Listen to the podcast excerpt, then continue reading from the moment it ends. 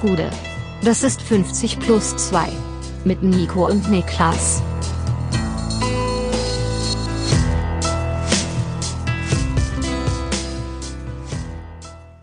»50 plus 2 Bundesliga-Rückblick, 23. Spieltag. Mein Name ist Nico Heimer und bei mir sitzt der Mann, der sich bei Aalborg PK eingekauft hat, Niklas Levinson.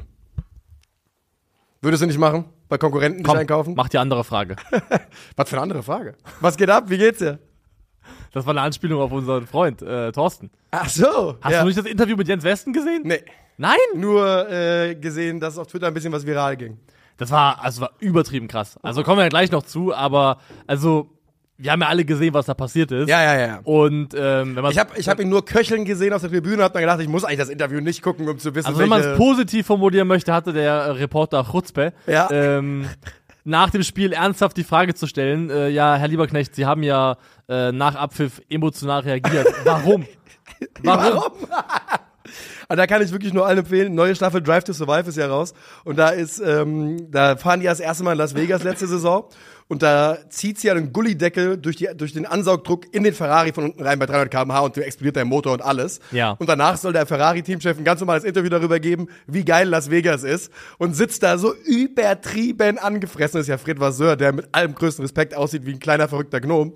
Und äh, da muss ich auf jeden Fall, das ist so ein ähnlicher Vibe, glaube ich. Ä- Ähnliche Energy. Kleiner verrückter Gnome ist, glaube ich, die gute Energy, die das Ganze gut umschreibt. Ähm, wir kommen nachher noch zum Spiel. Äh, kennst du das Video POV You Got a Monkey? Nein.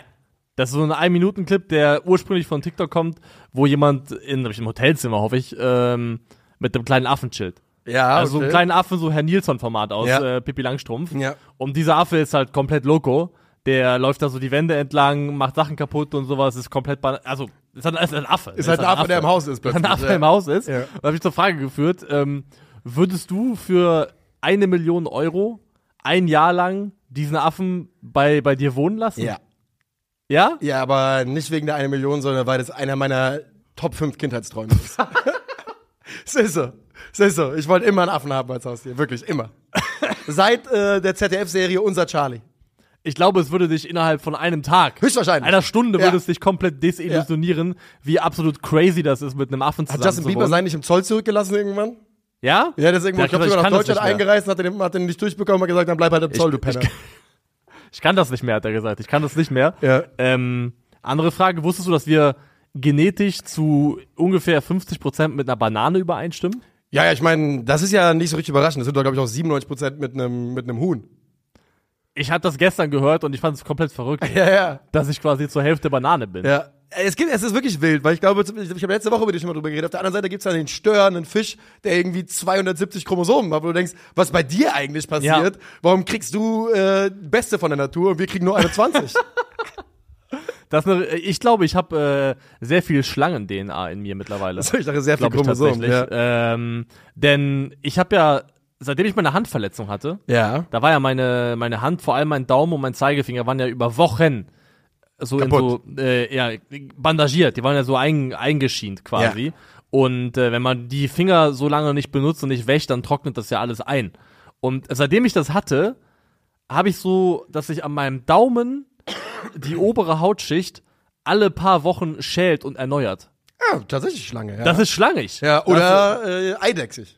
Oder eidechsig. Ja. Ähm, ich Ne, die häuten sich schon auch, ja. Doch, doch, glaube Ja, ich ja. auch, ja. Und, und das ist echt wild, also zu beobachten, dass ich alle paar Wochen, alle paar Wochen erneuert sich meine oberste Hautschicht auf meinem Daumen. Es ist erstmal nur der Daumen, aber wer weiß, Mal wo gucken, die Reise ja. noch hingeht. Also Wir bleiben beim Schlangenvergleich und fragen nicht äh, nach Schwanz abgeworfen und sowas, sondern äh, gehen rein in den Freitag dieses Bundesliga-Spieltags. wie auch immer diese Überleitung zustande kam. Ähm, Ja, war doch das ist ein auf der Hand liegende Gag mit äh, Schwanz abwerfen als Eidechse. Aber Ah, okay. äh, jetzt müssen wir da reingehen, weil wir haben ja heute, wir sind ja hier, ne?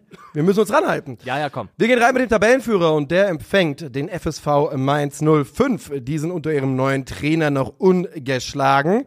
Aber bereits nach drei Minuten legt Grimaldo mit bisschen Glück für Schaka ab und der nagelt das Ding mit einem unglaublich wunderbaren Abschluss über Zent Zentner, der nicht so richtig damit rechnet, ins Tor. Und dann muss ganz Deutschland den Arroganzanfall von Granit Xhaka erleben.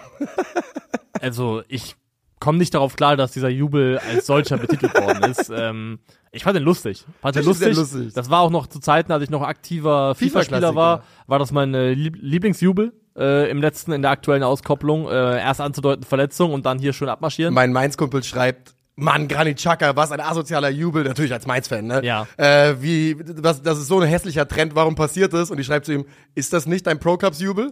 Und er schreibt nur, haha, ach du Scheiße, stimmt. Ja, genau der ist es nämlich. Äh, Ich kenne den auch nur daher, von daher, ich fand es überhaupt nicht wild. Ähm, bei diesem ersten Tor ist man ja noch geneigt, Robin Zentner zu verzeihen. Ja. So ein bisschen. Das sieht Ja. unglücklich aus, wie er über ihn reinsegelt, aber Schaka ist halt auch Schaka, der hat eine brutale ja, Schussqualität. Ja, man finde auch. Das erste kann man noch so, kann man noch wegreden und sagen, der Abschluss ist auch schwer zu sehen für ihn, seltsame Flugbahn, etc. Beim zweiten ist es dann ein ganz anderes Thema. Das ist ein ganz, ganz klarer Torwartfehler, aber soweit sind wir noch nicht. Nee. Ähm, also, man muss ja sagen, die Aufstellung von beiden Mannschaften haben sich ja im Prinzip fast gespiegelt. Yes. Von der Art und Weise, wie sie es gemacht haben.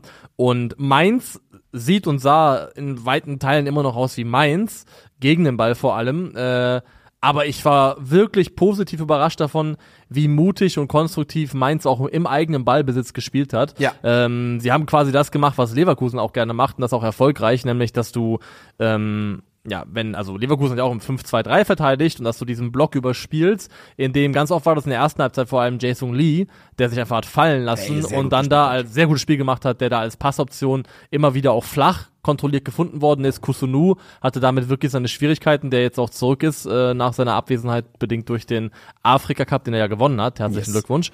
Ähm, also muss ich wirklich sagen, ich war echt überrascht davon, wie gut die Mainzer das auch mit Ball gegen Leverkusen gespielt haben. Ich würde fast so weit gehen zu sagen, dass Mainz, das war wahrscheinlich eine Top-5-Leistung, die Leverkusen in der Bundesliga-Saison diese Woche, diese Saison, die Leverkusen in dieser Bundesliga-Saison bis jetzt gegen sich erlebt hat. Das war Ja. wirklich gut. Und in meinen Augen, und Mainz macht sehr, sehr schnell den Ausgleich, siebte Minute, Dominik Kor, äh, Hans Olsen ist es, glaube ich, der Ha- Hank Olsen, der Ja. äh, per Kopf querlegt. Ähm, Nee, ist, er nicht, ist er nicht verletzt? Der war verletzt. Ist er wieder fit? Ja, ja, ja, ja. Hat den gerade verkauft bei Kickbase, okay. Ja, selbst schuld, selbst schuld. Nee, nee, der hat, äh, ah nee, für den ist Dominik Kor reingerückt. So rum war es, ne? Ja, irgendwie so rum. Mhm. Glaub, war Äh, verletzt, wieder verletzt, ist, glaube ich, die richtige. Das kann durch. Genau, er war lange da, lange da äh, weg, zwei Spiele da und jetzt wieder verletzt. Mhm. Es ist auch nicht wichtig. Am Ende des Tages macht äh, Dominik Kor das 1 zu 1. Ähm, und es ist das erste Heimeigentor seit vier Partien für Leverkusen. Hier, ich habe jetzt gerade nochmal geschaut.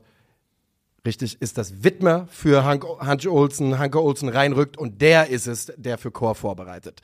Und äh, dann ist es wirklich, äh, ja, dann spielt Mainz wirklich ein ordentliches Spiel. Kurz vor der Halbzeit trifft ein Vene Frimpong beim Konter am Fuß.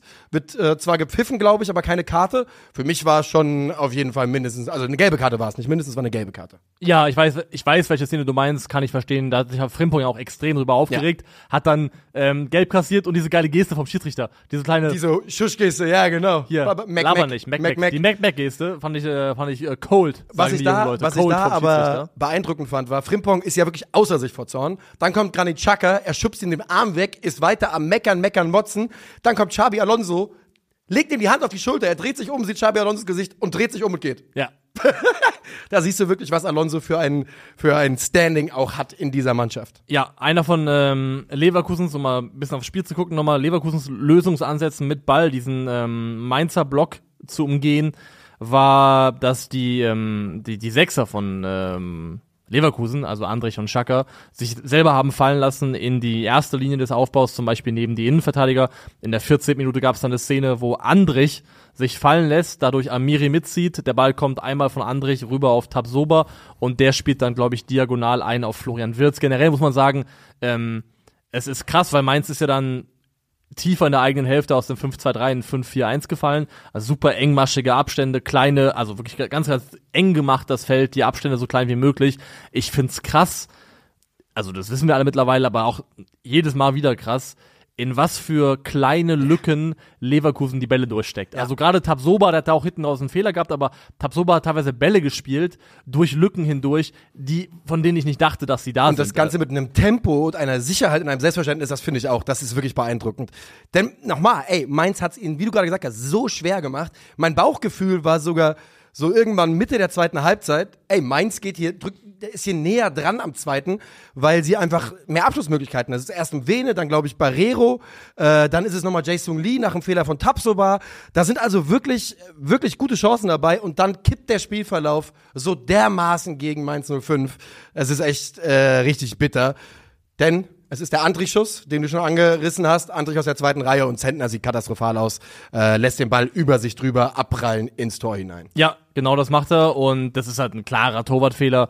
Ähm, kann man nichts anderes sagen. Robin Zentner ganz allgemein ähm, schon auch Teil der des, Mitteil der Begründung dafür, warum Mainz da steht, wo sie stehen. Er ist definitiv nicht der Rückhalt, den man sich gewünscht hätte, der er sein sollte. Ja. Ähm, hat ja auch mit Finn Dahmen einen äh, jüngeren Torwart abgegeben, der auch bei Mainz wackelig war, der muss man schon sagen, ähm, aber der sich ja bei Augsburg inzwischen schon mehr oder weniger zu einem gestandenen Bundesliga-Keeper entwickelt hat, wo ich auch noch mehr Entwicklungspotenzial sehe und vor allem mehr Potenzial mit Ball am Fuß sehe.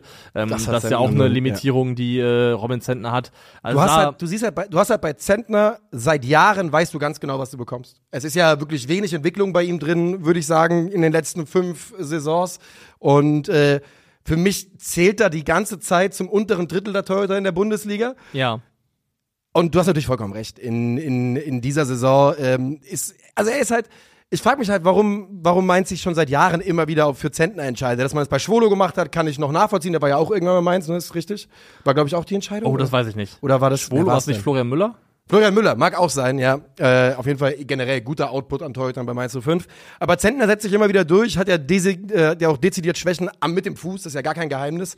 Und ähm, ich finde eben auch, dass du wirklich die letzten Jahre durchgehen kannst und du hast in den allermeisten Fällen mit Zentner einen soliden Keeper, aber du hast sehr, sehr selten was Herausragendes. Ja, und dann hast du natürlich noch, du hast ja vom Spielverlauf geredet, der kippt. Teil dessen ist natürlich auch Jessica Gangkam, der eingewechselt wird in der 65. Minute und dann, glaube ich, eine Viertelstunde später oder was auch immer, ähm, Ja. vom Platz fliegt, der da mit der Sohle, ich weiß nicht, wer es ist, ob es Grimaldo ist, ähm, der jemanden auf jeden Fall mit der Sohle hinten draufsteigt. Oder das ist Chaka sogar, glaube ich. Das Aber ist Granit Xhaka, 100%, ja. Ähm, dem er hinten draufsteigt und das ist so eine Szene, wo du sagst, unglücklich. Ja. Der Junge macht das garantiert Safe nicht keine absichtlich, Absicht. äh, aber es ist halt eine rote 100% Karte rot. und reiht sich leider ein in eine mittlerweile, muss man sagen, Seuche. komplett verkorkste Saison für Jessica Gangkam. Ja, es ist tatsächlich ähm, eine, eine solchen Saison äh, at this point. Und für, für Jessica Gangkamp kann man nur hoffen, dass er jetzt aufgefangen wird, aufgebaut wird vom Trainer, von der Mannschaft. Denn ähm, tut mir wirklich einfach nur noch leid inzwischen. Und über Leverkusen können wir, glaube ich, die Aussage nur wiederholen. Die werden kein Spiel verlieren in dieser Bundesliga-Saison. Ich glaube es wirklich. Fühlt sich zumindest aktuell so an. Ich sehe es am ehesten passieren, wenn sie in allen drei Wettbewerben äh, mitspielen sollten bis zum Schluss Ja. und in der Bundesliga sich anbahnt, dass sie eh Meister werden, Vielleicht dass man dann vielleicht 30. Spieltag Meister. Und dann, dass, dass man dann vielleicht da ein bisschen federn lässt, auch mal rotiert zugunsten der Pokalwettbewerbe, das kann ich mir schon vorstellen. Aber ansonsten halte ich es auch für durchaus möglich, dass sie gar nicht verlieren. Ähm, Mainz liefert hier einen Wert im Bereich Passes per Defensive Action ab von 11,6 gegen Bayer Leverkusen. Das ist so schon ein ordentlicher, ein guter Wert, den gegen Leverkusen zu spielen. Das heißt, Leverkusen im Schnitt etwas weniger als zwölf Pässe zu geben, bis du in irgendeiner Form selber dazwischen kommst. Mit der Defensivaktion ist richtig, richtig stark. Untermauert einmal mehr, dass die Mainzer hier wirklich eine griffige, als Mannschaft sehr ordentliche Leistung gezeigt haben. Für ihre Verhältnisse sogar sehr gute.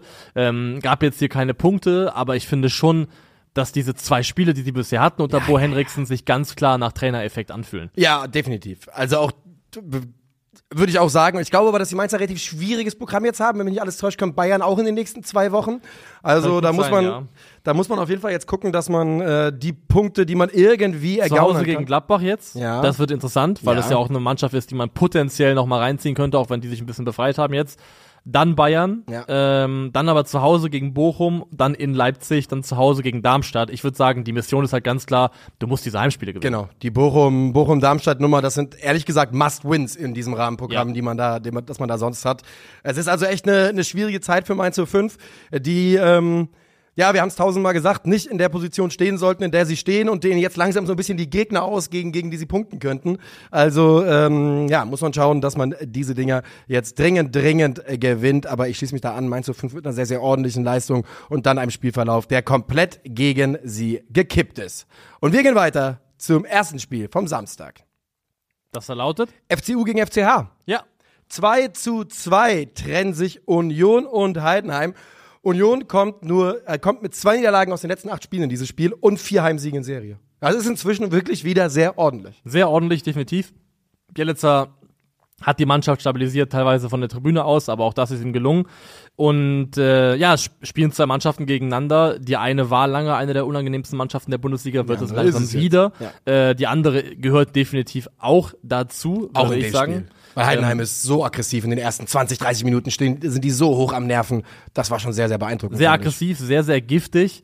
Ich muss sagen, ich muss gleich jetzt zum zu Beginn dieses Spiels ähm, Gebrauch machen von meinem, also der mir ja diagnostiziert worden ist von ärztlicher Seite, mein pro-dänischer Rassismus. Ja, Ähm,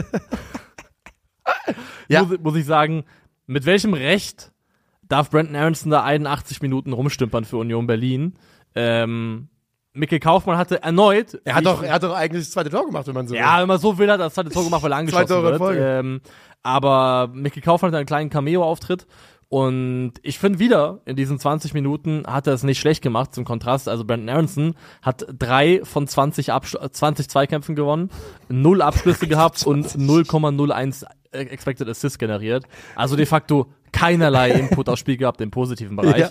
Ja. Ähm, und es gab allein zwei Szenen, in denen ja auch das gelungen ist, was wir oft besprochen haben. Da hat Kevin Vogt mit, einmal mit einem flachen Pass, einmal mit einem halbhohen, äh, Michael Kaufmann direkt an der letzten Linie gefunden.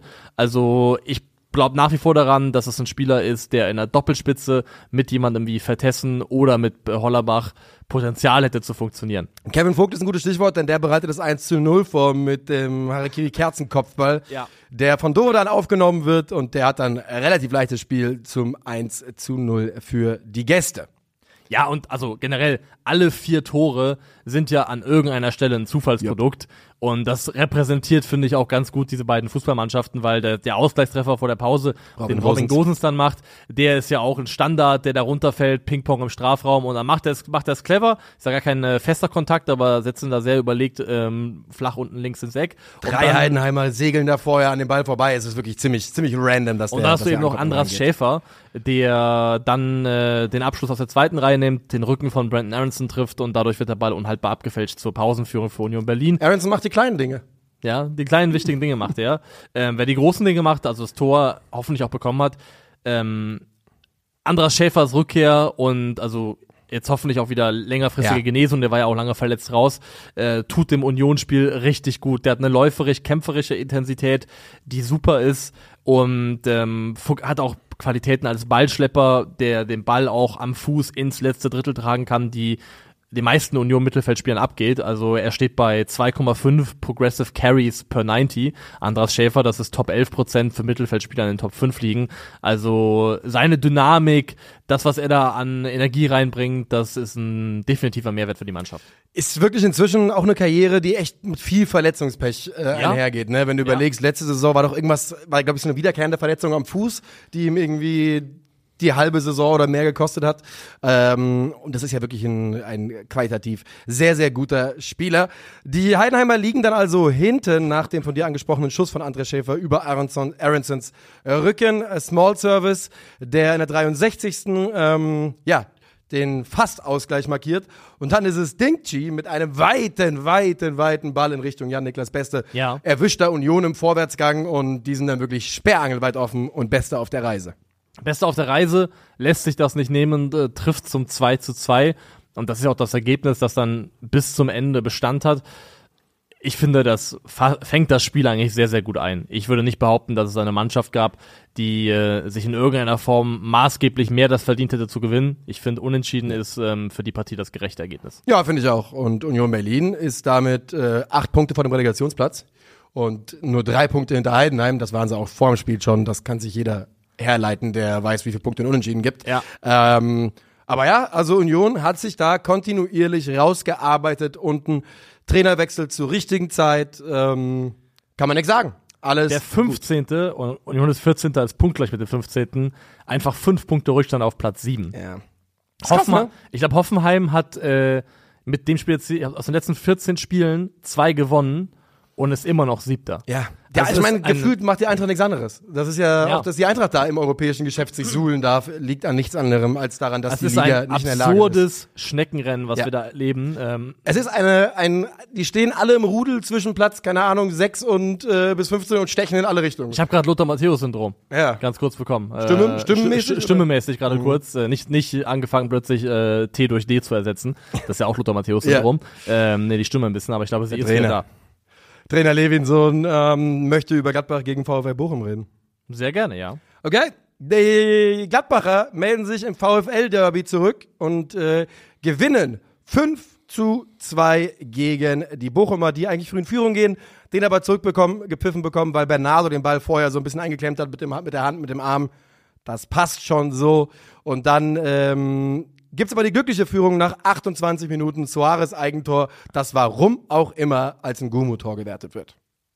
Ist es ein Suarez Eigentor? Ich Ja. habe nicht genau drauf geachtet. Ja, ja. Ja? Also ein Gumu köpft halt Suarez an und der steht einfach im Weg, von da geht der Ball rein, dann geht er nochmal raus, dann schiebt ihn Friedrich rein, aber der Ball war schon hinter der Linie. Ja, das habe ich gesehen. und für mich ich war das gesehen, auf jeden Fall ja. Suarez Eigentor, aber ist egal, freut mich für einen Gumu. Äh, Freue mich auch für ihn. Und ja, man muss generell sagen, also das Bernardo-Ding ist auch in Ordnung so. Dann die Art und Weise, wie das erste Tor fällt. Ähm, ein paar Minuten später der, der Elfmeter. Der für mich einfach keiner ist, sag ich ganz ehrlich. Für Nee? mich ist es keiner. Für mich, Kone, also für mich bewegen sich beide genau gleich zum, zum Ball die Füße und der Unterschied ist einfach, dass Kone am Ende äh, derjenige ist, der oben drüber hilft und deswegen einen Treffer äh, quasi bekommt. Aber ich sehe nicht, also für mich ist es ein sehr fragwürdiger Elfer, sag ich ganz ehrlich. Ja, okay. Dann können wir das auch unter Spielglück weiter verbuchen, denn dann macht Julian Weigel das 2 zu 0. Das kommt natürlich alles vom Verlauf her Gladbach in diesem Spiel enorm entgegen, weil ja auch dann so ein bisschen der Druck auf Bochumer Seite liegt, was machen zu müssen. Und das kommt auch wiederum äh, Gladbach entgegen, denn sie haben Spielermaterial auf dem Platz, auf dem Platz, mit dem, ja, Lothar Matthäus sind um Platz, ähm, mit dem sie gute Möglichkeiten haben, ähm, Bochum weh zu tun. Da würde ich allen voran hervorheben, Jordan, der, und das ist super simpel, da ist nichts kompliziert dran, aber der in dem Spiel wirklich, ich muss es leider sagen, ein Outlet gewesen ist. Ähm, Ja? Er war ja auch wirklich sau wichtig. Montabaur war ja. Sie machen ja auch ein, sie machen ja ein drittes Tor über ihn, was dann zurückgepfiffen wird, weil er Ordet so ein bisschen hält. Auch das ist die richtige Entscheidung Ja. wahrscheinlich. Aber alleine die Art und Weise, wie er da ins Kombinationsspiel mit Neuhaus, übrigens tolle Aktion von Florian Neuhaus, bei dem ich das Gefühl hatte, der wollte zeigen, dass er kein, kein Gummitruppenkandidat ist. Der wollte zeigen, dass er, Ja. dass er kämpfen kann und sich wehrt. Er hatte so diese, diese Auftritte dieses Jahr ein paar Mal, auch beim 3-3 gegen Darmstadt, wo er reinkam und dann einer der entscheidenden Spieler war, dass sie nochmal zurückkamen von 0-3. Also situativ hat Neuhaus diese Spiele, in denen er genau das zu tun scheint, sich aufzubäumen, zu wehren gegen diesen Stereotyp oder gegen dieses, äh, dieses Label, das er ja auch äh, schon auch von uns an der einen oder anderen Stelle drauf bekommen, draufgeklatscht bekommen hat. Aber genau, Jordan ist da unheimlich wichtig, weil in dem Moment, wo Bochum dich stresst, hast du halt die Möglichkeit, einfach lang, lang zu gehen. Und die Wahrscheinlichkeit, dass wenn Jordan selber nicht den Ball festmacht, er zumindest so im Zweikampf ist, dass das einen, einen unkontrollierten zweiten Ball gibt, auf den du draufgehen kannst, das ist enorm wertvoll. Gleichzeitig hast du halt mit äh, Hack, aber vor allem in Gumu auch auf den Außenbahnen dann Tempo für die Tiefe zu bespielen und im, im Konter eben auch gefährlich zu sein. Also es kam dann alles Gladbach sehr, sehr entgegen. Und ich finde halt, ähm, wir wissen ja alle, wie gut Bochum pressen kann, wie eklig die sind, wie sehr die auch Chaos in ein Spiel reinzwingen können. Ich finde halt, dass äh, Gladbach hier ein Mittelfeld auf dem Platz hatte, das sehr pressingresistent ist, weil Julian Weigel ist ein passsicherer Spieler, nicht ein progressiver, aber ein sehr äh, passsicherer äh, Akteur. Neuhaus hat auch eine gute technische Qualität. Manu Kone hat diese Mischung aus Körperlichkeit, Athletik, aber auch eben Fähigkeiten am Ball, um unter Stress Lösungen zu finden. Also das Gladbacher Mittelfeld hat da auch ganz gut gepasst. Wir erinnern uns ja, glaube ich, auch an Passquoten äh, von Mannschaften, die gegen Bochum spielen, die im unteren 70er-Bereich irgendwo angekommen waren. Ich glaube, bei der Eintracht waren es 72 Prozent oder sowas Ja. Katastrophales. Gladbach ist hier mit 77 Auch nicht Prozent. berühmt, aber, Aber es ist ein Unterschied, das ist ein merklicher Unterschied und andere Mannschaften hatten viel größere Probleme mit dem, was Bochum da macht. Ähm, und das kann man, glaube ich, auch insgesamt sagen, ähm, denn ja, die, die Bochumer haben am Anfang ein bisschen Pech, aber die Gladbacher sind einfach in ihrer Konsequenz schwer zu fassen für, für den VfL und machen dann auch folgerichtig ihr erstes 3 zu 0, bevor sie eins kassieren. Genau, Rocco Reitz trifft da, der wird da von Ngumu angeschossen, kann ja. man fast schon sagen, ist eine sehr, sehr feste Hereingabe, die dort kommt. Dann ist es der Anschlusstreffer, den der eingewechselte ähm, Hofmann Ja, besorgt. genau. Heißt der Philipp? Der heißt Philipp. Da ist Philipp. Ja. Philipp Hofmann besorgt einen Anschlusstreffer, dann geht's ja recht Schlag auf Schlag. Dann ist es Jordan. Auch das übrigens ein Tor, was ein bisschen glücklich ist, wo wir gerade, wo wir es heute schon mal hatten. Das Hofmann-Tor Ja. landet da ja ein bisschen glücklich einfach bei ihm. Ähm, dann ist es Jordan, der Ja. das vierte nachlegt. Gladbach, ach, Bochum kann nochmal verkürzen in Person durch Kevin Schotterbeck, der glaube ich jetzt in der zweiten Woche in Folge trifft, ja auch gegen Bayern getroffen hat. Ja. Und ganz hinten raus ist dann äh, Honorar 90 plus 6, der für Gladbach den fünften Treffer nachschiebt. Und was man sagen kann, ist, und das wissen die Bochumer selbst ganz genau, mit so einer Defensivleistung kannst du in der Bundesliga wenig reißen. Das war absolut chaotisch in großen Phasen da hinten drin. Und man hat die Gladbacher fast ein bisschen eingeladen, gerade hinten raus, Ja. ähm, Tore zu erzielen. War auch kein guter Riemann-Tag. Nee. Also ist ja auch immer so ein bisschen so ein Münzwurf über den Targaryens, was du kriegst Ja. von, äh, von Riemann. Und Ja. das war eher die Wahnsinnsseite, die Chaosseite, ähm, die man dann von ihm kennt. Und für Gladbach ist es enorm wichtig. Das ist ja, also da war ja durch die letzten Wochen richtig Druck auf den Kessel. und Das hilft so ein bisschen zu befreien. Man ist jetzt auch genau selber halt äh, mittendrin unter diesen 25-Punkte-Mannschaften. Das heißt auch, dass es recht schnell geht und du bist plötzlich wieder einen Platz vom Relegationsrang. Aber Stand jetzt ist der halt auch acht Punkte entfernt und äh, man kann wieder ein bisschen äh, beruhigter schlafen. So ist es. Und ähm, bei Bochum gilt ja eh, äh, dass alles, was nicht auf dem direkten Abstiegsplatz ist, glaube ich, äh, ein Erfolg ist. Und äh, das würde ich sagen, zieht sich auch hier durch. Ähm, für die Gladbacher, ah, ich hatte mir das, Restprogramm, das nächste Programm aufgeschrieben, jetzt habe ich es gerade zugemacht. Also äh, lassen wir das liegen und ich habe auch tatsächlich nichts mehr zum Spiel. Und du? Nee, wir können gerne weitergehen. Dann äh, lass uns das machen und lass uns äh, darüber reden, was wir schon kurz angerissen haben, wo wir äh, vorhin über Thorsten Lieberknecht im Anfang kurz gesprochen haben. Wir sind bei Werder gegen Darmstadt. Bei Werder Bremen fällt Friedel aus, äh, Mose Riss, Voltomade zurück auf der Bank, schade, schade. Dafür Groß und Jinma von Anfang an. Und Jinma meldet bei Zimmermann von Darmstadt sehr, sehr früh an, dass der heute Probleme haben wird. Äh, schickt ihn da, ich glaube, nach drei Minuten zum ersten Mal richtig auf den Hosenboden. Ja, und die Probleme hat er auch weiterhin gehabt und münden ja dann auch darin, dass es Zimmermann ist, der das Eigentor macht, das Werder Genau. Bremen mit 1 zu 0 in Führung bringt, bereits nach acht Minuten. Ähm, ist aber in dem Fall, würde ich sagen, einfach super eklig für den Spieler, Ja. also für Zimmermann. Das ist so ein Ball, der geht da rein, der gibt's ja diesen Begriff für, der äh, Corridor of Uncertainty. Genau. Ähm, Wer geht hin? Und was, ne, Keeper, Innenverteidiger, klar ist, einer muss hingehen. Ich Ja. würde sogar sagen, auch es ist richtig, dass er hingeht. Dass er ein Eigentor daraus macht, ist nicht richtig. alles, alle diese so, so Flanken, die genau so, genau zwischen letzter Abwehrlinie, meistens ist das so die Kante vom 5-Meter-Raum. Flanken, die so da reinkommen mit einer gewissen Schärfe auch, das ist super undankbar, weil du, wie du sagst, es ist kommunikativ schwer aufzulösen, wer verteidigt das wie, kommt der Torwart hin, kommt er nicht hin, kommt er raus, kommt er nicht raus und Zimmermann muss ja dann letztendlich auch was machen da, Ja. also hat er Er muss hin, in meinen Augen. muss hin in meinen Augen auch, hat wenige Möglichkeiten, sieht dann halt dämlich aus, ähm, aber ich würde ihm da keinen allzu großen Vorwurf machen. Ich glaube, Romano Schmid war es, der es wieder eingeleitet hat. Und ich möchte sagen, das ist. Kopfballduell auch außen gewonnen, glaube ich, gegen Ja, genau, genau. Er macht das Holland. richtig gut Also- vorher. Genau so ist es. Und das ist der beste Romano Schmid, den ich jemals gesehen habe. Ganz einfach. Ich bin kein großer Romano Ja. Schmid-Fan. Ich- Unter dem Verdacht stehe ich mit Sicherheit nicht. Aber das aktuell ist der beste Romano Schmid, den ich je gesehen habe. Und ähm, die Bremer legen dann nach, kriegen in der 19. Minute den Elfmeter zugesprochen. Äh, Marvin Duksch ist es, der da im Duell mit Schuhen zu Fall kommt. Und der Elfmeter wird vollkommen zurecht zurückgenommen. Ja. Und äh, kriegt Duksch dafür die gelbe Karte? Ja, ne? Ich glaube ja. Ich Und- meine, ja, er geht auf jeden Fall mit einer gelben vom ja, er kriegt, Also, er kriegt die gelbe Karte dafür, gelben, er kriegt äh, sie und ist nämlich dann noch am Motzen die ganze Zeit. Das hat mich nämlich richtig aufgeregt. Generell, Also ich meine das gar nicht böse, aber mein Gefühl ist, dass es Marvin Duksch nicht ganz so gut tut, dass er sich selber als den Sta- Starspieler von Werder Bremen sieht, weil ich finde, er hat Schön, eine sagst. negative Körpersprache, meckert viel, Er nervt motzt ein bisschen, viel. oder? Nervt Er ein nervt, bisschen ja. tatsächlich. Also ich finde auch, ihm ist so ein bisschen die Demut verloren gegangen. Ja. Also auch im Umgang mit den eigenen Mannschaftskollegen. Und er ist ja auch nicht, er ist jetzt nicht überragend in Form. Also er hat in den letzten, ich glaube, fünf Spielen zwei Scorerpunkte. Ja. Und es läuft ja gut bei Werder Bremen tendenziell. Also so über jeden Zweifel haben. Ich meine, es ist auch wichtig für Werder Bremen, darum geht's nicht. Aber ja, ich würde mich da anschließen. So richtig gut tut ihm das nicht. Nee, das, das sehe ich genauso. Ähm, Werder, äh, ach Werder, Darmstadt äh, gleicht dann aus in Person von Julian Justwan nach 33 Minuten. Ja. Wie fällt der nochmal? Hol mich nochmal ab. Warte mal ganz kurz, ich habe gerade, ich war gerade dabei nachzugucken, wie Marvin Dux dasteht. Steht bei neun Toren, fünf Vorlagen, zwölf und acht in der abgelaufenen Saison. Die Werte Jetzt, sind gut, das ist also, da muss man gar nicht sagen. Also das ist ordentlich. jetzt äh, gehe ich rüber und gucke, wo es ist.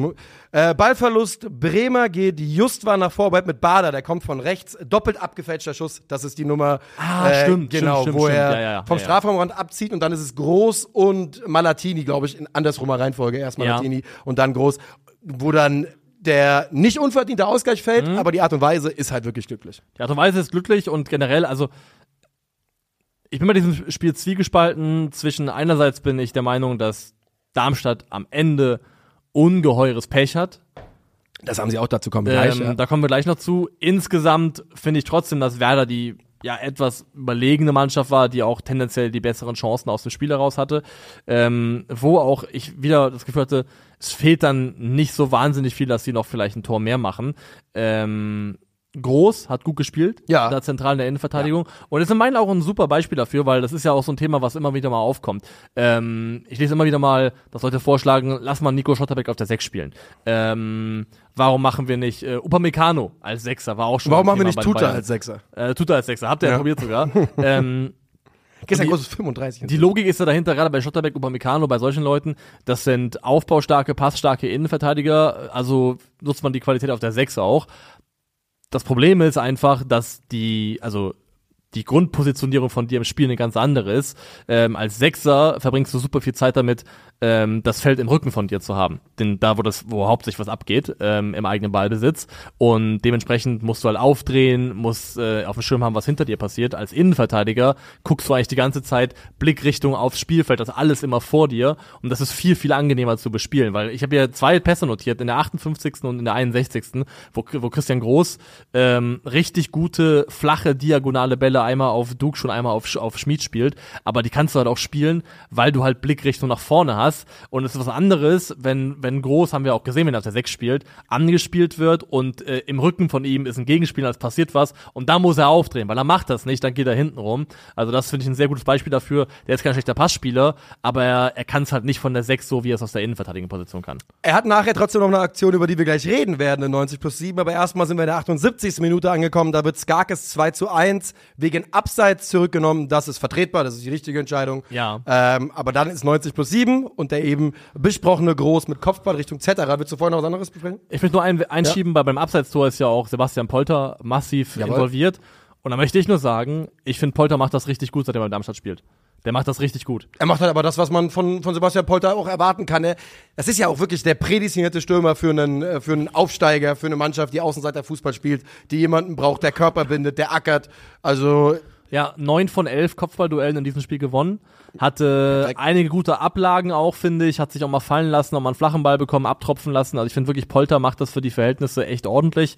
Ähm, wollte ich nur einmal noch an, an der Stelle betont haben, weil bei Schalke waren sie ja auch zu Recht irgendwo sehr unglücklich mit ihm. Aber für Darmstadt, finde ich, macht das seit seinem Wechsel ordentlich. Ja. Und dann sind wir in 90 plus 7 angekommen. 90 plus 7. Ja, das heißt, äh, alle eine, eine absolut spielentscheidende Aktion. Christian Groß, Kopfball in Richtung Zetterer. Der ist zu lasch. Der Kopfball ist eh eine, ja, also, der Kopfball ist nicht das Problem. Zetterer kommt entgegen. Und statt den Ball einfach nur auf die Tribüne oder aus dem Stadion zu dreschen, spielt er halt Skarke aus drei Metern das Ding an die Brust. Und Skarke reißt den Arm vor den, was heißt reißt den Arm vor den Körper? Er hat den Arm halt vorm Der Körper. Arm ist halt da. wird er getroffen, nimmt den Ball an, läuft durch, schüttelt Zetter ab, macht den Siegtreffer. Denken wir alle. Und dann wird aber äh, das Tor zurückgenommen, weil jedes Handspiel in der Entstehung eines Tors wird zurückgepfiffen. Thorsten Lieberknecht hat schon so den, den Power Squad Jubel ausgepackt auf Ja. der Tribüne. Hat äh, also wirklich gut gesquattet, muss Der ich saß sagen. beim, Die, der saß äh, beim Videoanalyst, ne? Der war irgendwie gesperrt ja, oder was. Die, die Fersen sind beim Squad auf dem Boden geblieben, glaube ich sogar. Also Ja, spricht ja. dafür, dass er jemand ist, der es nicht zum ersten Mal macht. War Ja. ich wirklich sehr beeindruckt von. Ähm, ja, genau, dass die, die Regel ist, dass du sagst, ähm, bei im unmittelbar vor Torentstehung darf die Hand in keiner Form involviert sein, sonst zählt das Tor nicht. Leider kannst du halt jede Regel, die es gibt, ad absurdum führen und genau das Ja. ist hier passiert, weil das darf nicht strafbar sein. Das, was da passiert, darf nicht strafbar sein. Das ist eine Idiotie von Cetera. Es ist ein großer, großer Fehler. Vielleicht kann ja auch sogar ähm, Skarke dieses Tor machen, wenn der Arm dort nicht zufällig mitschwingt. Höchstwahrscheinlich, Also würde höchstwahrscheinlich ich sogar kann er trotzdem das Tor machen. Und ähm, dass das zurückgepfiffen wird, ist wahrscheinlich im Rahmen dieser Regel richtig. Aber, also, Lieberknecht hat ja gesagt, er würde gerne denjenigen mal kennenlernen, der die Regel erfunden hat, am liebsten heute. Hat er auch im Interview gesagt. ähm, und Geile Drohung, Alter.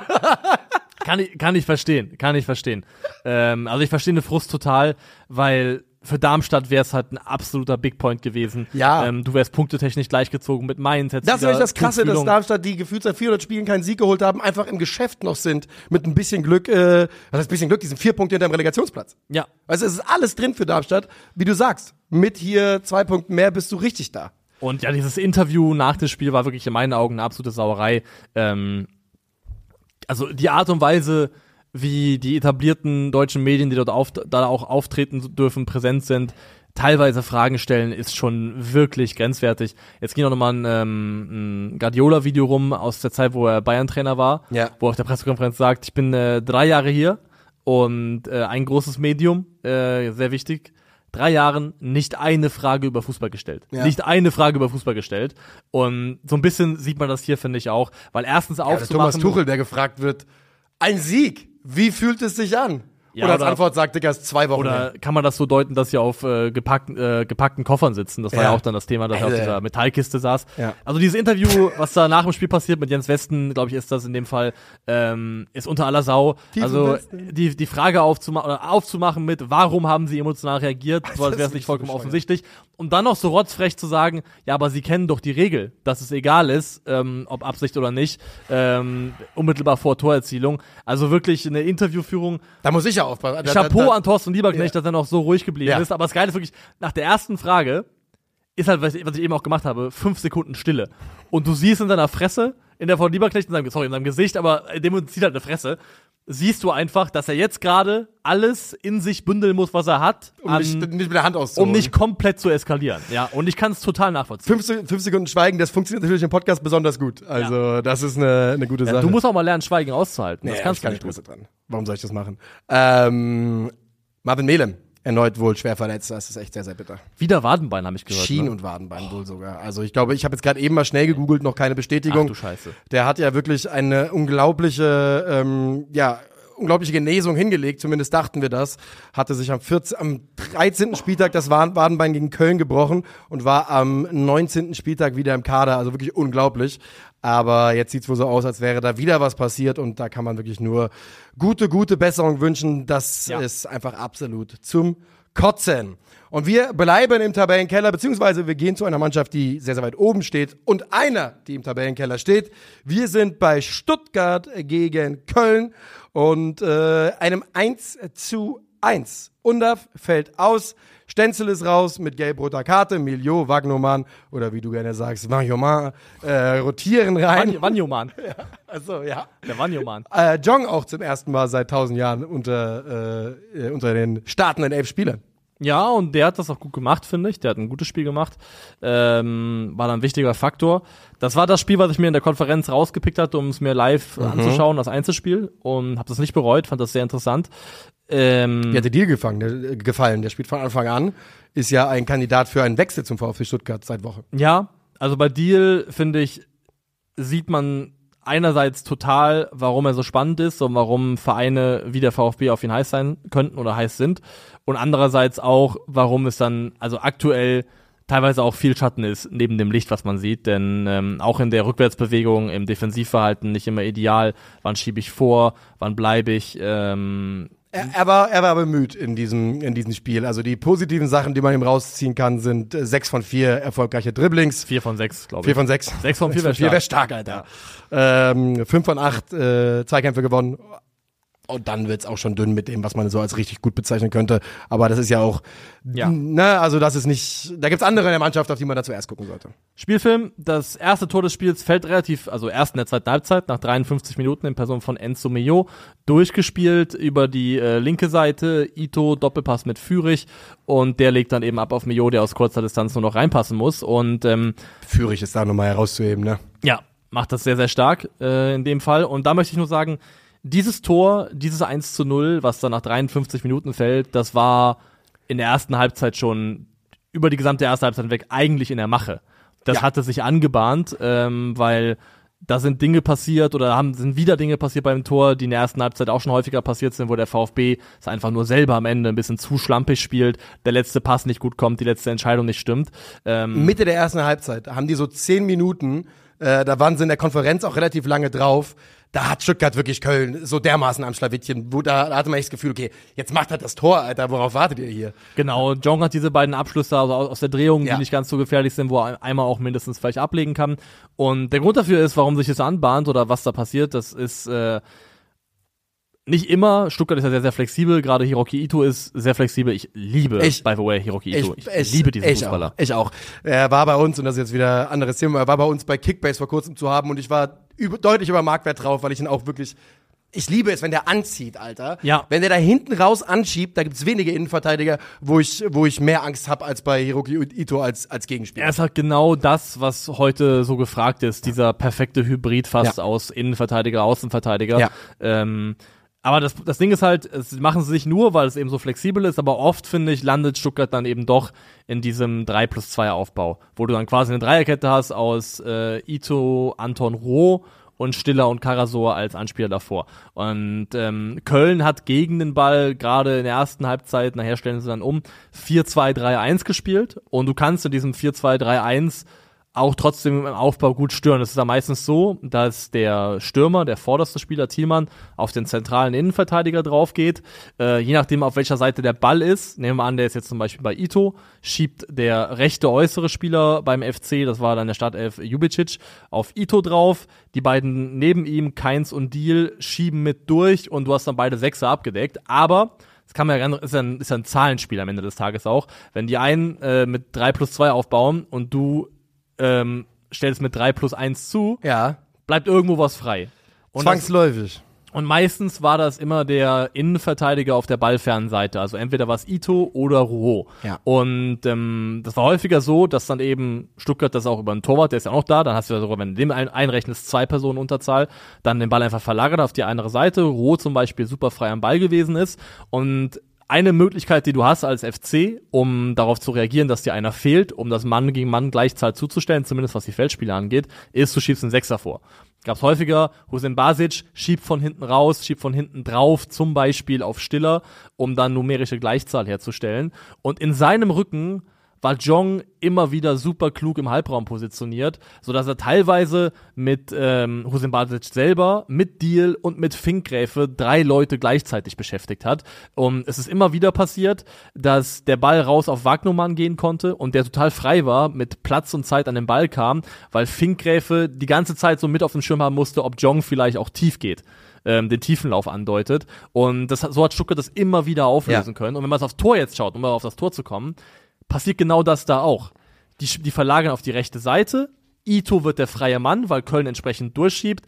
Jong, äh, erst geht der Ball raus zu Wagnumann, der wieder ein bisschen Zeit hat, weil wieder Finkgräfe von Jong gebunden wird. Der Ball kommt zu Jong. Verlagerung zurück. Ito ist komplett frei, kann vorschieben in die gegnerische Hälfte, den Doppelpass spielen. Also dieses Muster hat sich in der ersten Halbzeit schon drei oder viermal angedeutet, mindestens. Und deswegen sage ich, das war überfällig, dass das Tor auf die Art und Weise fällt. Wir müssen da einmal noch äh, fairerweise dazu sagen, dass Ito natürlich in diesem Wochenende Linksverteidiger gespielt hat beim VfB Stuttgart, aber äh, das ist, hat er. Ja, ja. Ja, weil wir jetzt aber die ganze Zeit, aber ja, das Aber- ändert nichts ändert nichts an dem, was du gerade gesagt hast, nur weil wir äh, vorher, weil ich gesagt habe, als Innenverteidiger gefällt, gefällt er mir von dem, wenn der anzieht, mehr als viele andere. Aber es ist ja auch die beim können VfB da links Stuttgart. aufstellen, aber er spielt da trotzdem mit Ball Genau. sehr oft in der Genau, Innenverteidigung. darauf wollte ich Also, nämlich gerade genau, hinaus. Die ja. Rolle, wie er sie am Ende spielt, ist äh, dann trotzdem, wie Ito eben spielt. Und ähm, die Kölner schaffen es dennoch zu antworten in einer Situation.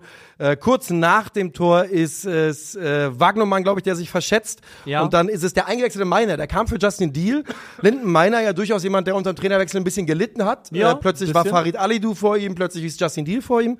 Und ähm, der bringt aber die Flanke und da ist Erik Martell, der dann am langen Posten steht und aus relativ kurzem Wink, äh, kurzer Distanz den Ball einschieben kann. Einschieben kann zum 1 zu 1 und ähm, danach, finde ich, Farid.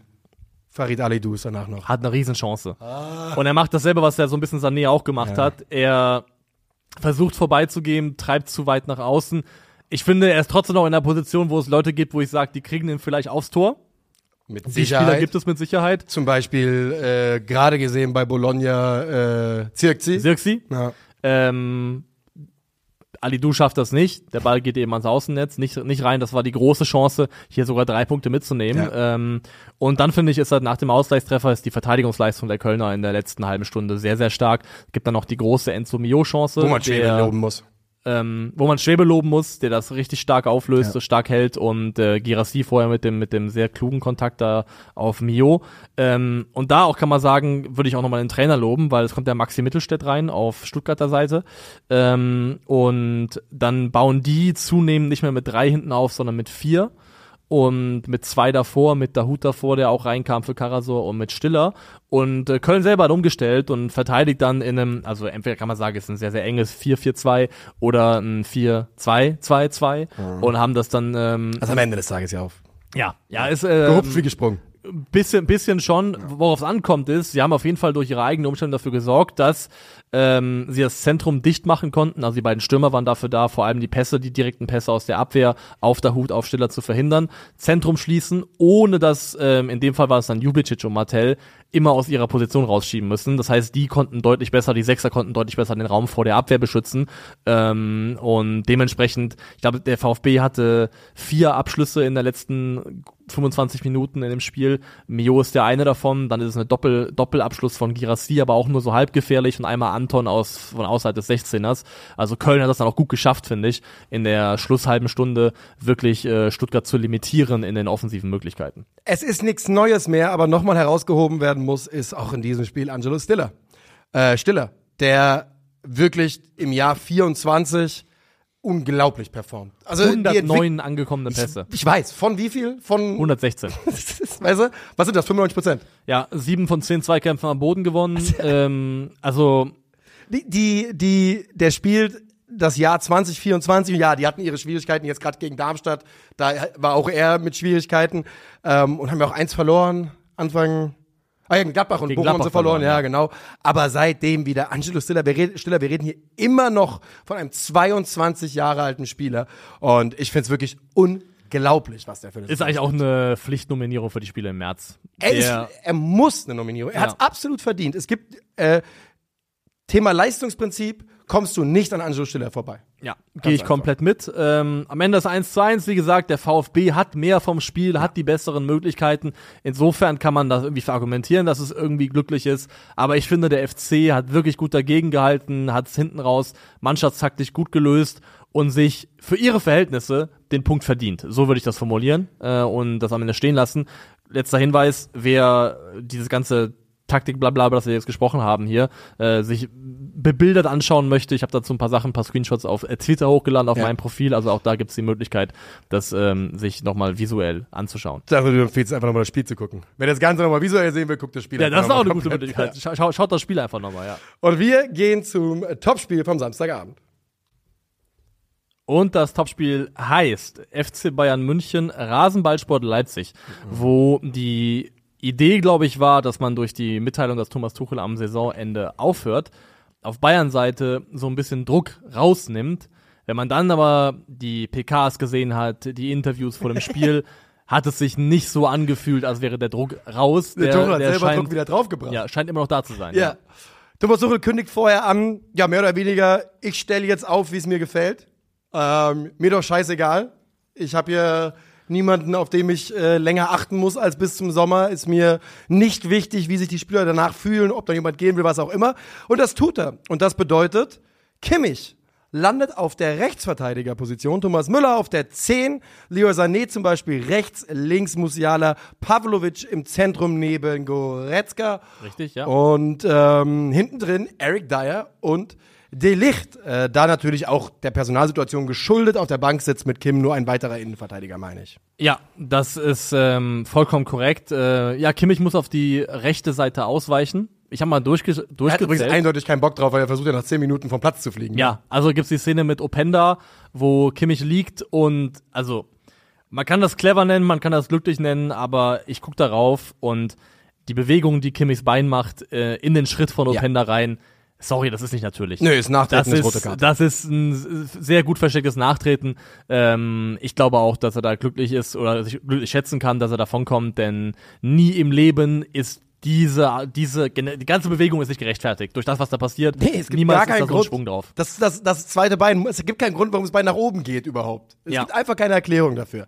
Wir erleben eine erste Halbzeit, die vor allen Dingen von den Defensivreihen ähm, dominiert wird. Äh, auf der einen Seite die Licht und Dyer, wo ich wirklich finde, gerade in Halbzeit 1, das sieht sehr, sehr ordentlich aus mit den beiden.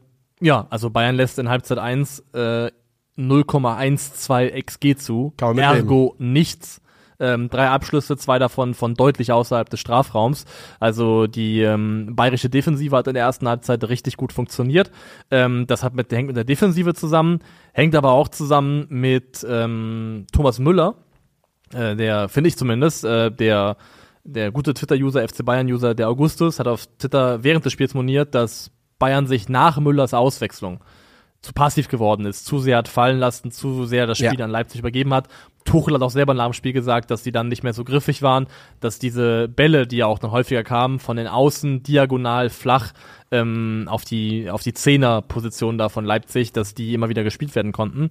Und es ist tatsächlich so, ähm, der Pass des per Defensive Action Wert, also der wie gesagt etwas aussagt über die Pressing-Intensität der Mannschaft, der ist sichtbar gefallen von äh, 9 in den ersten 15 Minuten der zweiten Halbzeit auf 14 in der Viertelstunde grob gerechnet nach oder im restlichen Spielverlauf nach der Auswechslung von Thomas Müller. Thomas Müller dirigiert ja das Pressing auch wirklich die ganze Zeit bei den Bayern. Du siehst ja wirklich, wie er Leute, wie er Leuten wirklich die, die, wie sagt man da auf Deutsch, accountable hält, also dafür sorgt, ey, das ist deine Aufgabe, du kannst hier nicht zögern, wir spielen Pressing, du gehst da voll drauf oder gar nicht, hat er einmal Sané ordentlich ins, in den Senkel gestellt. Ich habe gerade mit beiden Händen auf dich gezeigt, was ihr nicht sehen konntet. Genau das ist nämlich eine, eine Qualität, die man nicht unterschätzen darf, ist die Fähigkeit eines Offensivspielers, das Pressing einer Mannschaft anzuführen Ja. und zu lenken. Und das kann Thomas Müller herausragend gut.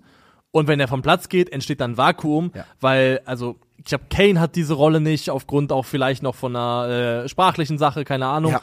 Sané ist es nicht, Musiala ist es auch das nicht. sind einfach auch nicht die Spieler dafür, das auch vom, Ja. vom äh, ja, Also ein Pressing anführen zu können, ist eine Qualität, die man nicht unterschätzen darf. Thomas Müller hat die.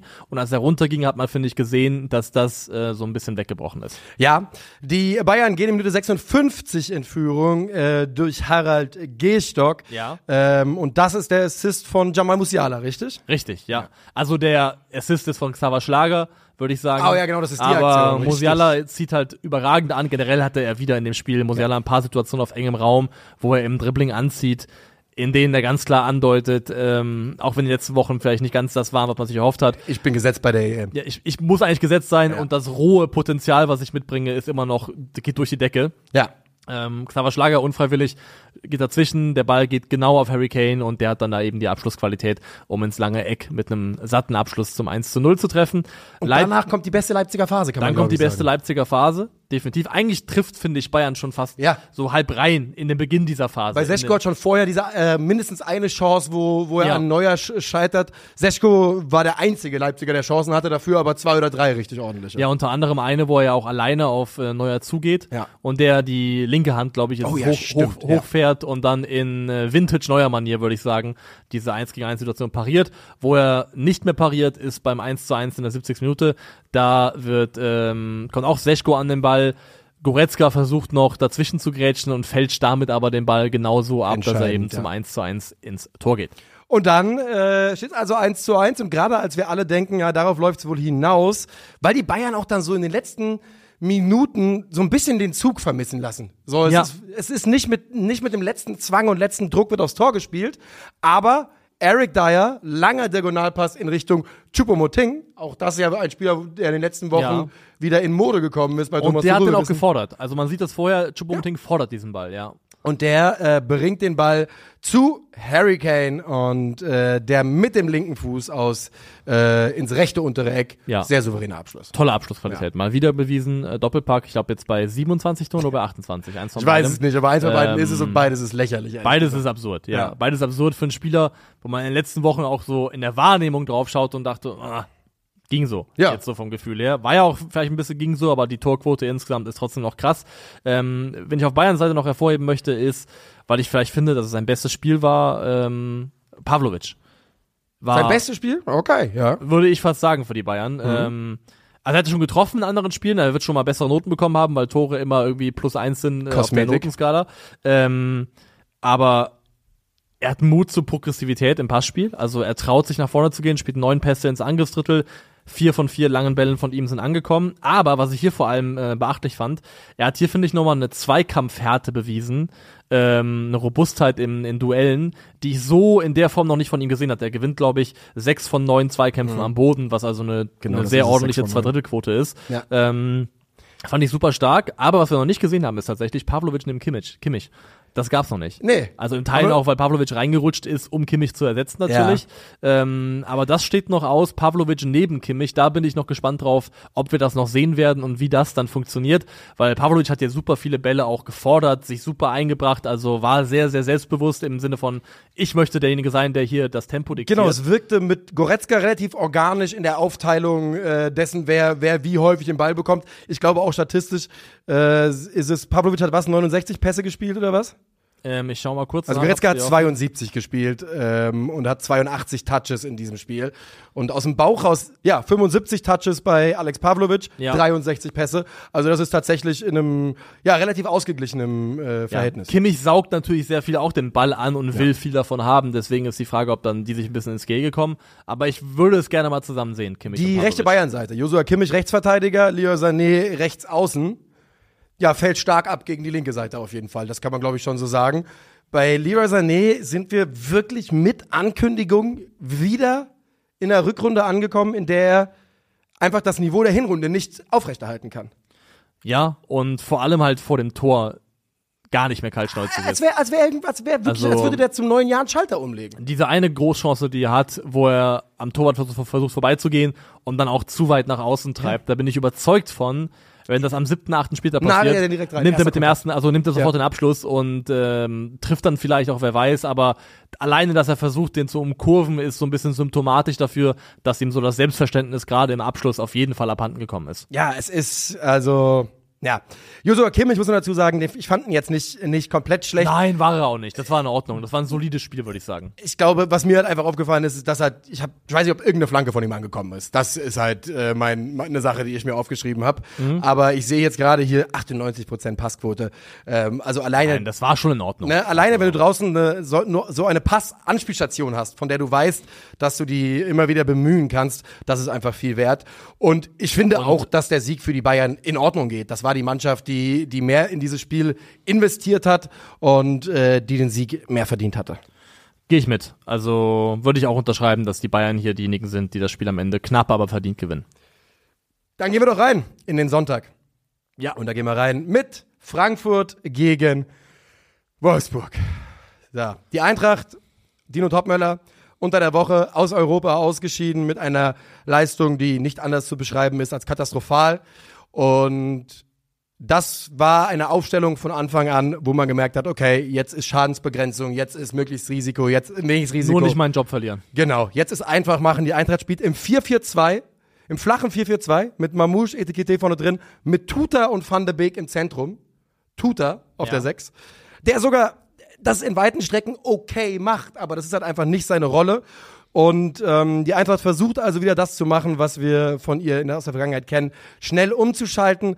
Und das sieht phasenweise okay aus, aber insgesamt ist das einfach Das Spiel zu geht ja auch denkbar beschissen los, Ja. dass sofort nach zwei Minuten es äh, 0 zu 1 steht. Genau. Lacroix, Lacroix. ist es, der da eine, nach einem Strafraumgewühl ist äh, Jonas Wind, der die Flanke auf den Genau. Langen bringt und dann äh, drei gegen Lacroix zwei da am langen Pfosten, Ja. äh, drei Wolfsburger, zwei Sieht ein bisschen komisch aus, wie der Ball den Weg ins Tor findet. In meinen Augen ist es Hand, aber ähm, das mag auch Eintracht-Brille sein. Habe ich nicht gesehen, muss ich sagen, ganz ehrlich. Also Ähm, der, nicht Lacroix, sondern den, den er anköpft, der berührt den Ball in der Area, wo auch seine Hand ist. So, also in der, ja, in der Area, wo auch seine Hand ist. Ich sage nicht, dass es unbedingt die Hand war. okay. Ähm, aber die Eintracht antwortet ganz gut. Philipp Max, Etikette, ähm, Max zieht mit durch, Etikette läuft, läuft, legt im letzten Augenblick gut ab, hat den Kopf immer oben. Bei dem Jungen siehst du eh die Qualität, das ist äh, nicht zu leugnen. Und äh, Philipp Max Ja. gefühlt mit seinem ersten Tor für die Eintracht, aber ich habe nicht nachgeschaut, schließt ab zum 1-1. Schließt ab. Ich finde, der Abschluss war jetzt gar nicht so krass. Also ich finde, da kurze sah, Eck ja sogar, ne? genau, das, da sah der Torwart jetzt auch nicht glücklich aus, so würde ich es zumindest formulieren. Und du hast ja Ekitike schon angesprochen. Viele Ballverluste gehabt, aber du siehst in den Aktionen, Dass seine Qualität ist. dass es so den Klick macht, Moment davon entfernt ist, dass, dass er explodieren kann. Also Und das, halt das immer noch nicht- Potenzial zur Explosion ist da, was halt klar ist, der war eigentlich noch nicht gemacht für 77 Minuten. So ist es, so ist es. Und da muss ich auch äh, ne, direkt Vorwurf an den Trainer, so ist es nun mal. Zur Halbzeit muss da in meinen Augen Chaibi kommen. Aber ähm, gut, tut er nicht. Und äh, zur Halbzeit steht es auch nicht zu 1 zu 1, sondern 2 zu 1 für Wolfsburg. Denn natürlich, wirklich, natürlich, natürlich trifft Kevin Behrens gegen die Eintracht das erste Mal seit Spieltag 2. Das war 100% klar. Das Ganze ist nach Vorlage von Joachim Mehle. Das Ganze ist natürlich per Kopf. Und äh, so geht's mit dem 2 zu 1 zur Halbzeit.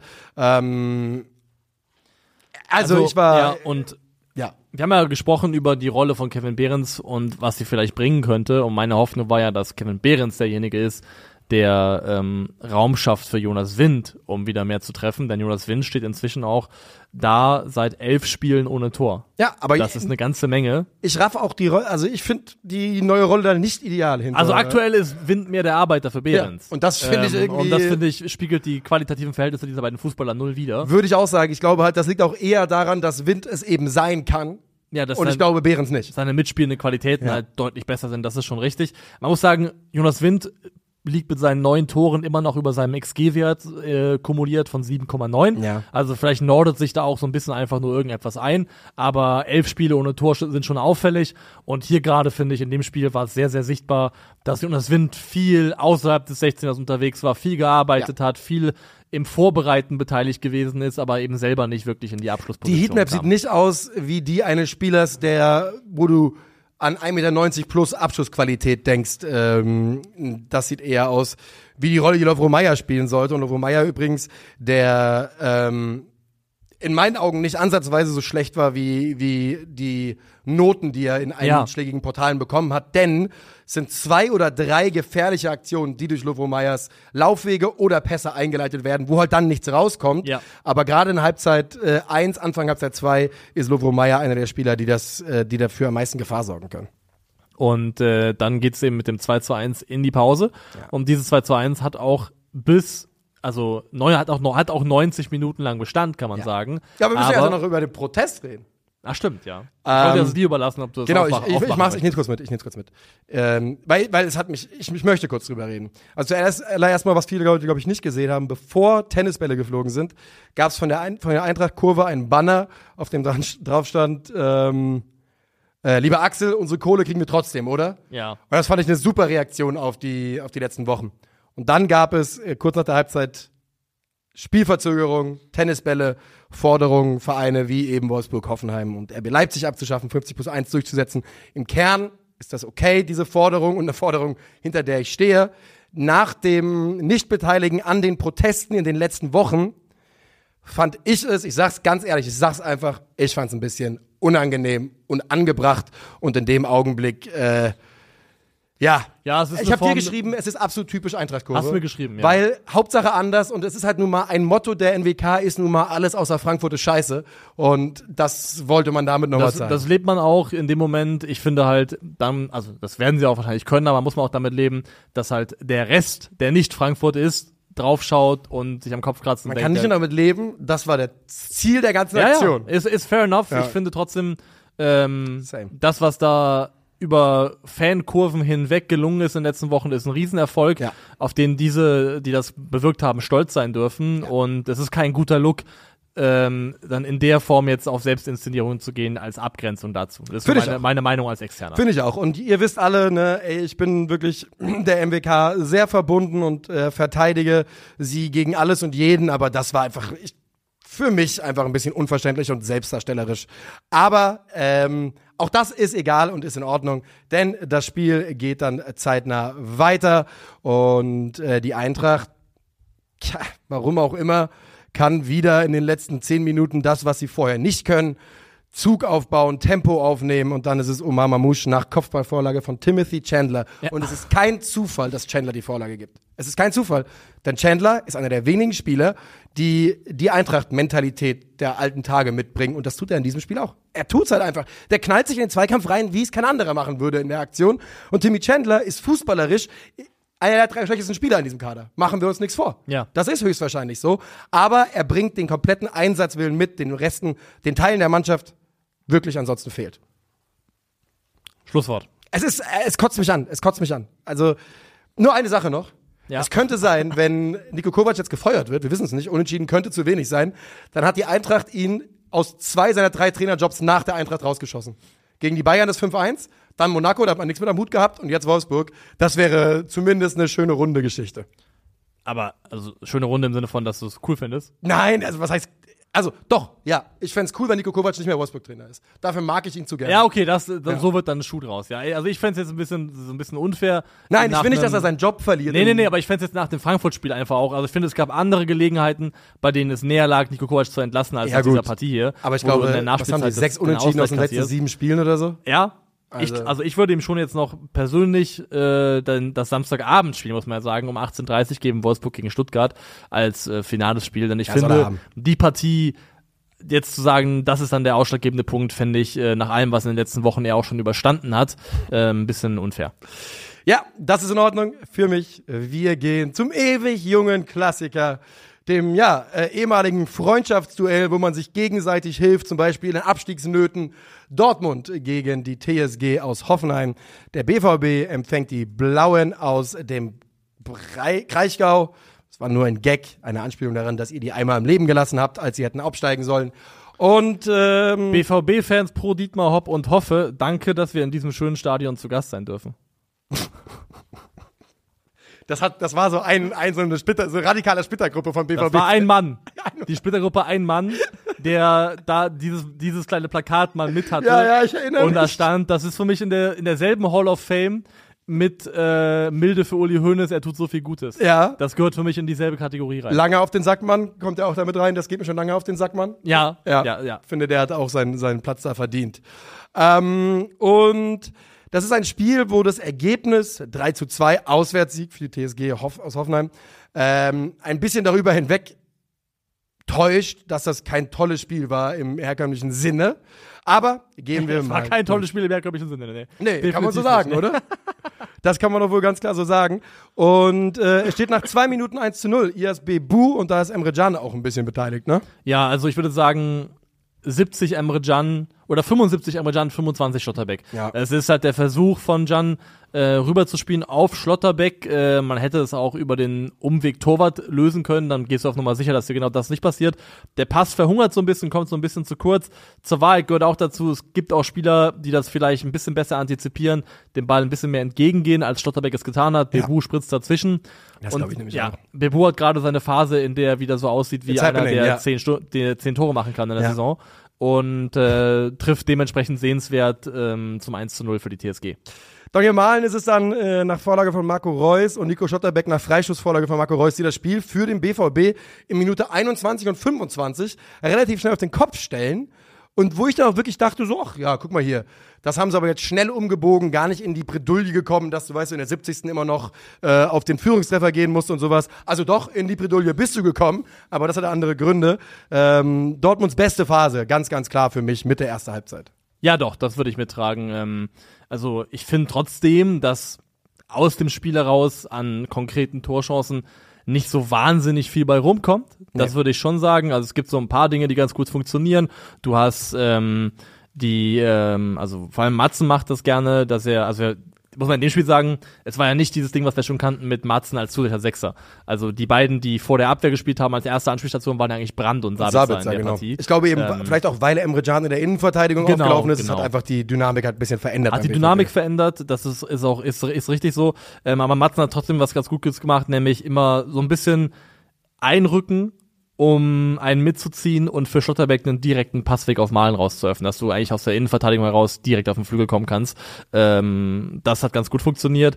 Ansonsten finde ich aber auch hier ähm, insgesamt war das mit Ball überschaubar, was da an Chancen bei rumkam. Also der ähm, X, also der XG-Wert von Dortmund im gesamten Spiel, der wird bei Fortmob auf 2,05 beziffert, aber wenn du wenn du dann runterbrichst auf was haben sie aus dem Spiel kreiert, wir reden über 0,63.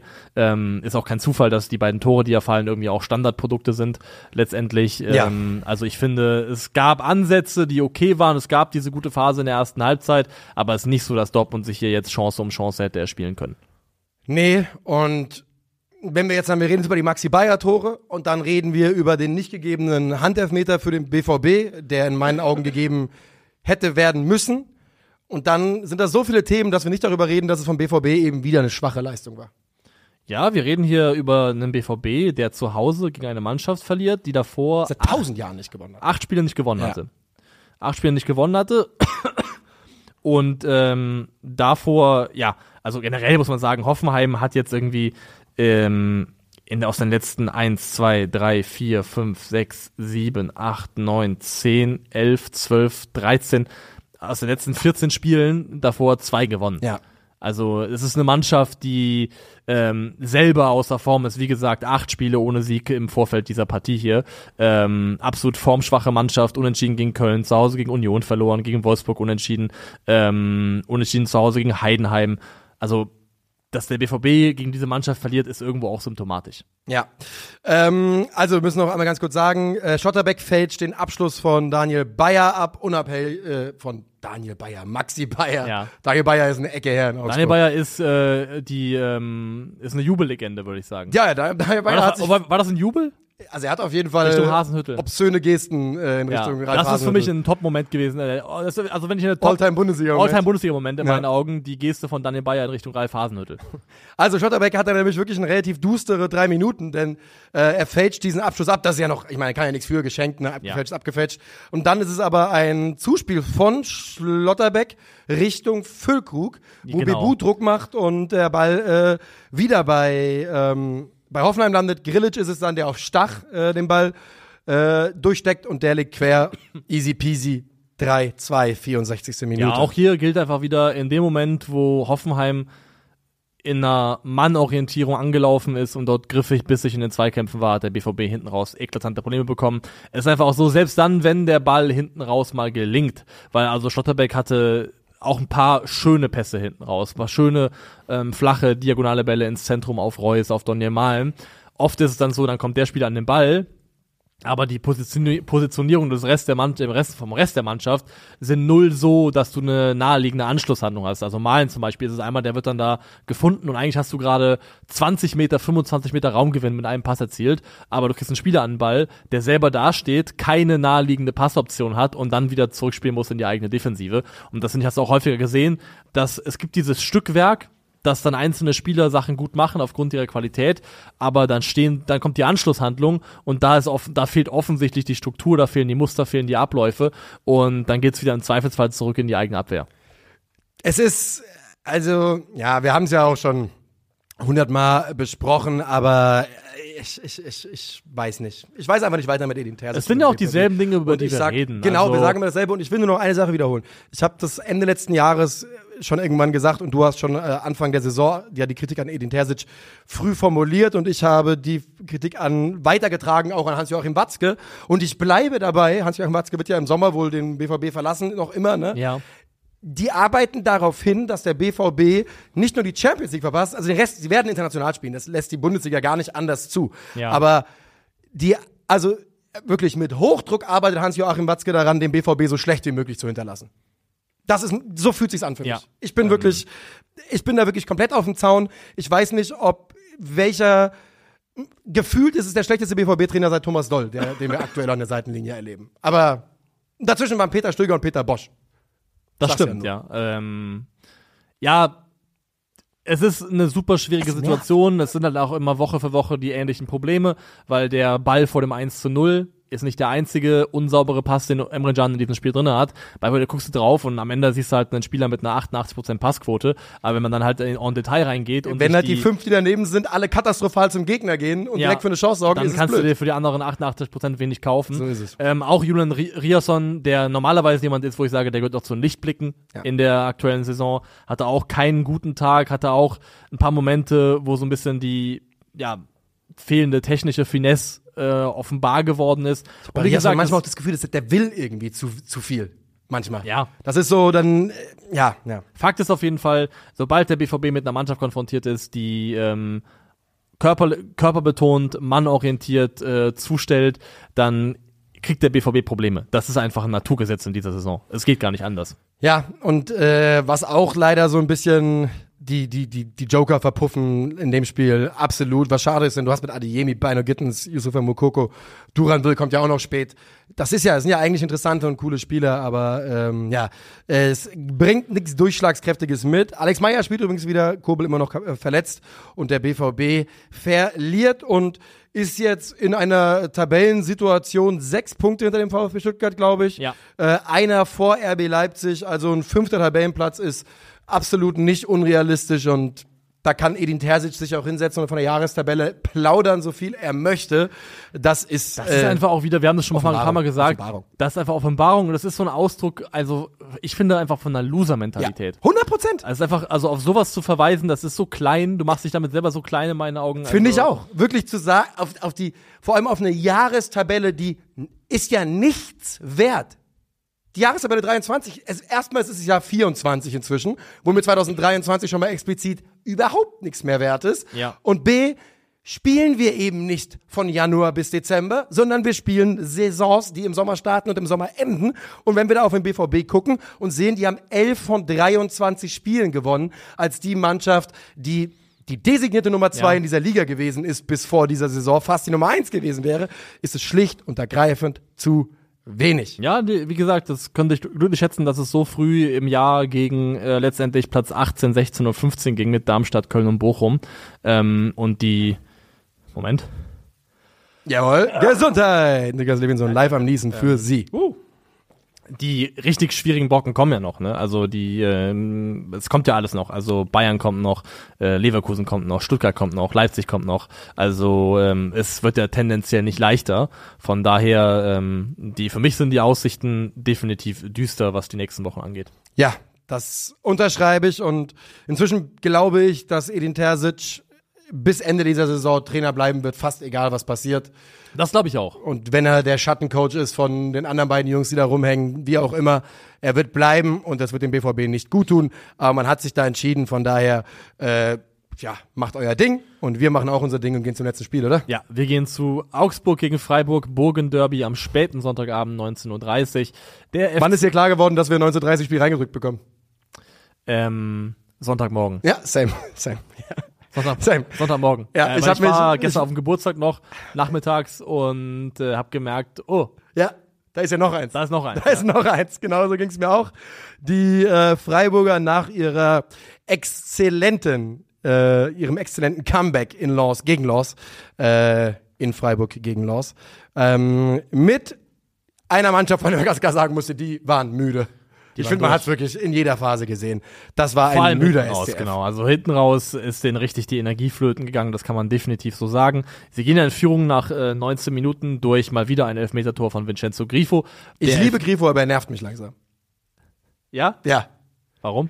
Die Art und Weise, wie er diese Elfmeter bekommt, schmeckt mir einfach irgendwie nicht. Ich sehe diese Szene und irgendwas gucke ich mir dabei an und sag, nee, passt mir irgendwie nicht. Aber Den- es ist einer. Ja, ja, ja, ja, er wird ja ein vorne getroffen.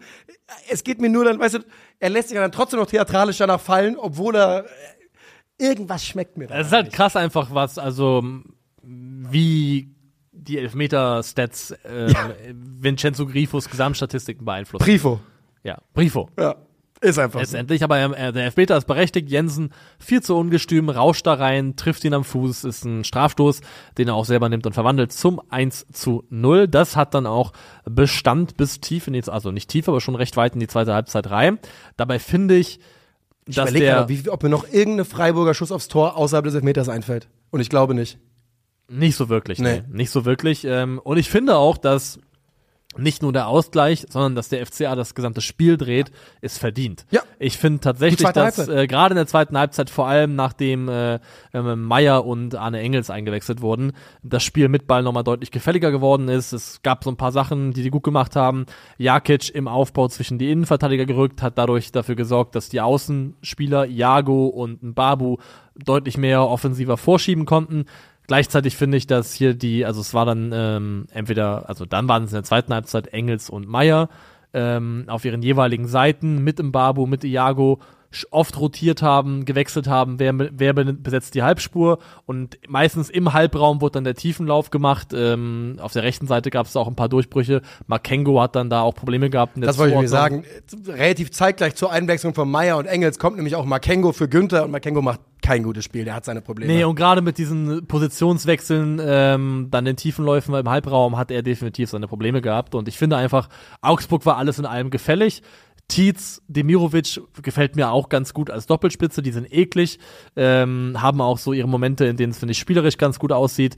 Sie ihre Mitspieler, die von den Außen kommen und so ein bisschen diagonal einlaufen, gut in Szene setzen. Alles in allem muss ich sagen, ich finde, Augsburg verdient sich hier das Comeback und den Dreier. So ist es. Äh, Atubolo ist es, der in der Minute 70, 71, 72 irgendwie gefühlt äh, zwei oder drei Augsburger Tore verhindert, aber dann ist es Kai Udo, Udo Kai, 72. Minute, Abstauber zum äh, Genau, es ist Ausgleich. Tietz mit dieser Bogenlampe, die Atobodo noch halten kann. Ja. Und dann ist es ähm, eben, ja, Urukai, der mit deutlich mehr Energie zum Ball will als die anderen Freiburger und dann zum 1 zu 1 trifft. Und dann ist es Arne Engels nach 81 Minuten. Das ist quasi ein Gegenstoß, den die Augsburger fahren. Ähm, Gulde, glaube ich, mit äh, Problemen bei der, bei der Ballannahme. ja, Ball von Demirovic dann. Yes. Raus Wieder auf Arne Demirovic, Engels. der, Wieder der kein ein tolles Spiel macht vorher, aber äh, sein Scorer ist Ja. wieder da. Und dann ist Arne Engels, der einer einmal nach innen zieht und dann einen äh, trockenen, flachen Abschluss nimmt zum äh, 2 zu 1 für den FCA. Arne Engels ist ja gefühlt so ein Spieler, der unter Torup schon schlechtere Karten hat als äh, vielleicht unter den Vorgänger, aber ähm, der halt trotzdem liefert, ne? Ja, wenn ich auf Jakic Siegtreffer, nur ganz kurz, Siegtreffer in Gladbach, seitdem nicht gewonnen und dann Siegtreffer in Freiburg.